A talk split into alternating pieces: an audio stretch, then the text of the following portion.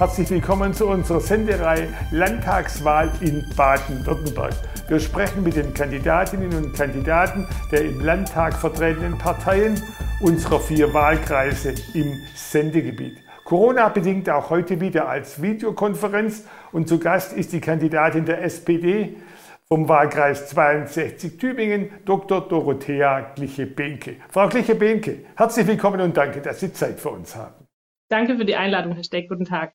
Jetzt fangen wir ein bisschen biografisch an. Ich habe eigentlich alles gefunden, aufgewachsen in Tübinger Studium, Germanistik, Geschichte, katholische Theologie. Aber ich habe nicht gefunden, sind Sie auch in Tübinger geboren? Neu. Äh, ich hab, geboren bin ich in Nordrhein-Westfalen, aber aufgewachsen die meiste Zeit in Stuttgart. Ah ja. Jetzt natürlich in Ihrer Biografie klar, Sie sind sehr früh in die Politik gegangen. Warum?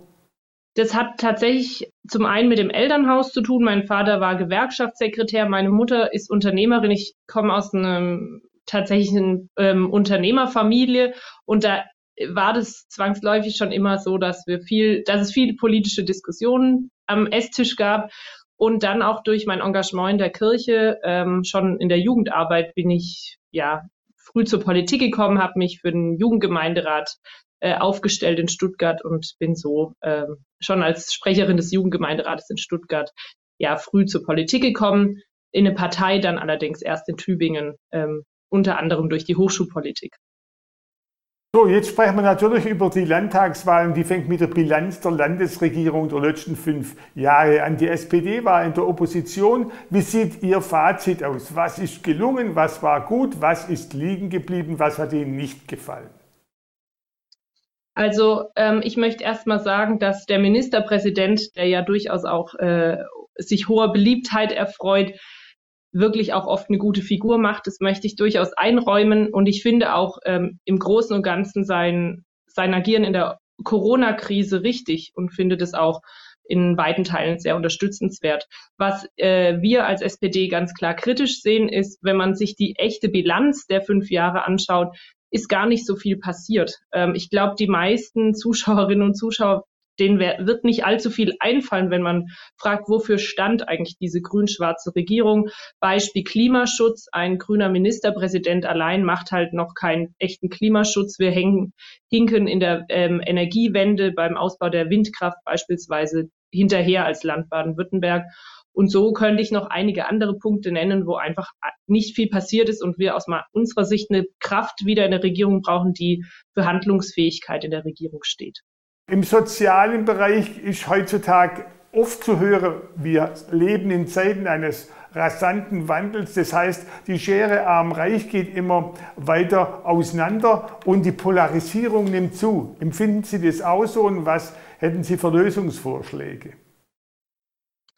Ja, das ist sicherlich äh, in beiden Teilen richtig. Da würde ich gern unterscheiden zwischen der Krise, in der wir uns jetzt akut befinden durch die Corona-Krise. Ähm, da geht es natürlich vor allem darum, ähm, auf die Gruppen zu schauen, die unter der aktuellen Krise besonders leiden. Also da geht es um alte Menschen, aber auch um äh, beispielsweise die Kinder, die jetzt natürlich gerade nicht in die Schule können oder nicht äh, wie sonst. Ähm, da geht es darum, auch alle sozial aufzufangen, die unter der derzeitigen Situation besonders leiden und vielleicht auch psychologische Unterstützung zum Teil zu geben. Und dann ist es die gesamtgesellschaftliche Entwicklung und Veränderung, die wir ja schon länger haben.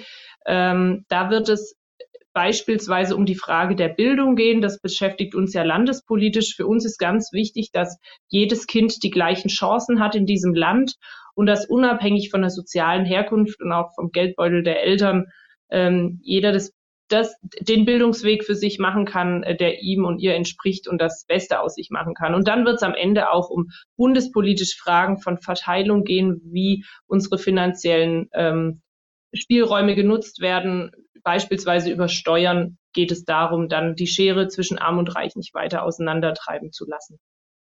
Bleiben wir nochmal bei dem Stichwort Bildung. Ist natürlich zentral, dass man insbesondere in Baden-Württemberg oft hört, wir waren da mal Musterländle und jetzt sind wir zum Mittelmaß abgesunken. Stichwort Niveau, Stichwort Qualität.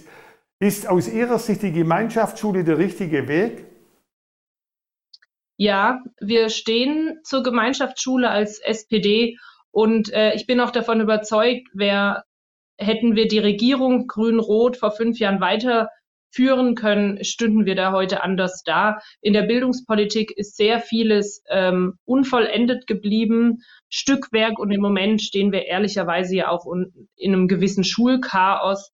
Äh, Frau Eisenmann macht da wirklich keine gute Figur und das sage ich jetzt gar nicht unbedingt als Oppositionspolitikerin, sondern ehrlich gesagt auch als Mutter, Freundin von vielen Lehrerinnen und Lehrern.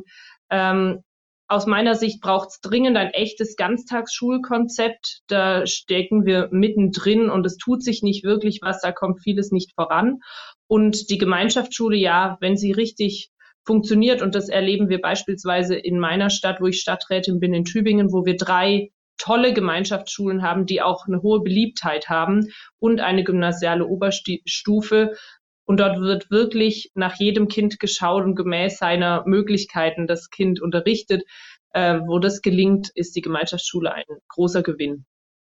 Das Chaos kommt sicher auch daher, wenn man es ein bisschen auf den Punkt bringt, dass jede Landesregierung meint, immer wieder das Rad neu erfinden zu müssen. Planungssicherheit auf längere Zeit wäre da sehr wichtig, denke ich. Da haben Sie recht, Herr Steck. Das ist natürlich ein ähm, Problem, was auch dazu führt, dass viele keine Lust mehr haben und äh, nicht immer wieder die neue Reform wollen. Deshalb geht es jetzt hier nicht um neue große Systemveränderungen in der Bildung. Ich glaube nicht, dass das die Frage ist, sondern auf der Grundlage dessen, wo wir stehen, jetzt eine klare Linie reinzubringen. Aus unserer Sicht geht es darum, dass wir diese zwei Säulen der Gemeinschaftsschule auf der einen Seite und als integrierte Form und die Gymnasien auf der anderen Seite, also die integrierte Form, das können derzeit auch Realschulen und andere sein, dass es da eine klare Unterscheidung zwischen diesen zwei Säulen gibt und auf der Ebene eine klare Linie reinzubekommen. Und besonders wichtig ist es auch einfach, die Lehrerversorgung äh, zu sichern. Da geht es zum Beispiel besonders darum, dass wir die Krankheitsreserve aufstocken müssen und auch genug Lehrerinnen und Lehrer ausbilden müssen. Das sind die Dinge, die es jetzt wirklich braucht. Ich glaube auch, dass es jetzt nicht die Frage ideologischer Grabenkämpfe ist. Vieles, Frau Kliche-Behnke, klingt sehr vernünftig von Seiten der SPD. Der Spitzenkandidat macht auch einen ordentlichen Job, Andreas Stoch. Die Frage ist, warum kommen Sie aus dem Umfragetief nicht raus? Es gibt wahrscheinlich relativ wenig Rückenwind aus Berlin. Die beiden Vorsitzenden sind wenig bekannt, haben wenig Strahlkraft, steht zu lesen. Sie dümpeln so bei FDP, AfD 10, 11 Prozent. Wie könnte man das ja bis zur Wahl noch verbessern? Ich habe da nicht das Patentrezept, aber zum einen möchte ich sagen, ähm, Wählerinnen und Wähler unterscheiden schon ganz gut zwischen der Bundesebene und der Landesebene. Und zur äh, Bundesebene möchte ich sagen, relevant ist ja, dass wir als SPD schon sehr frühzeitig und klar uns hinter einem Spitzenkandidat zur Bundestagswahl hinter Olaf Scholz, dem Finanzminister und Vizekanzler, versammelt haben. Und aus unserer Sicht, das wird es stimmt, es schlägt sich noch nicht ausreichend in Umfragen nieder, aber wir haben ganz klaren klares inhaltliches Profil und einen sehr guten Kanzlerkandidat. Deshalb bin ich, was das anbelangt, ganz zuversichtlich. Und im Land, Sie haben es selbst gesagt, Andi Stoch, ähm, der selbst von Kretschmann und vielen als der beste Kultusminister aller Zeiten äh, bezeichnet wurde, ähm, dessen Stellvertreterin ich auch im Land in der SPD bin, macht eine sehr gute Figur und ich traue ihm auch zu, ähm, viel voranzubringen und ein ganz konkretes Ziel, was wir einfach haben, da stehen wir auch dazu, ist, dass wir in die Regierung mit den Grünen einsteigen wollen und es ist klar, dass man als äh, Regierungspartei auch wirklich anders wahrgenommen wird, als wenn man in der Opposition sitzt im Landtag in Baden-Württemberg. Die Pandemie hat nach wie vor alles im Griff. Im Augenblick geht es vor allen Dingen um Testen und auf der anderen Seite ja sehr viel Unmut bezüglich der pauschalen Lockdown-Maßnahmen. Wie könnte aus Ihrer Sicht die Öffnungsstrategie konkret besser aussehen? Zum einen möchte ich sagen, dass ähm, ich nicht wie manche andere jetzt äh, gerade dem das Wort reden, dass wir ganz schnell wieder öffnen müssen. Das müssen wir ganz wesentlich an Inzidenzwerten, äh, also an Ansteckungen und Infektionen ähm, messen und davon abhängig machen. Wir sehen bei uns in der Stadt Tübingen, dass wir das Thema Testungen sehr unterschätzt haben. Das Land Baden-Württemberg und auch der Sozialminister Lucha hat dort ähm, leider vieles liegen gelassen. Wir hätten ähm, wären jetzt woanders, wenn wir viel mehr Tests, auch jetzt die neuen Tests, die äh, Selbsttests sozusagen, die durch geschultes Personal ähm, funktionieren, äh, mehr gekauft hätten im Land Baden-Württemberg. Da gab es wirkliche Fehlentscheidungen. Also das Thema Testungen ist ganz wichtig, um dann zu sagen, dann kann man natürlich auch ähm, die Bildungseinrichtungen schneller öffnen, die Hochschulen beispielsweise. Aber dann mittelfristig geht es natürlich auch um Fragen wie Einzelhandel und Gastronomie und Kultureinrichtungen. Aber ich will da nicht vorschnelle Versprechungen machen. Aber eine solche Koppelung auf jeden Fall aus Tests ist natürlich wichtig. Aber vor allem müssen wir natürlich bei den Impfungen vorankommen.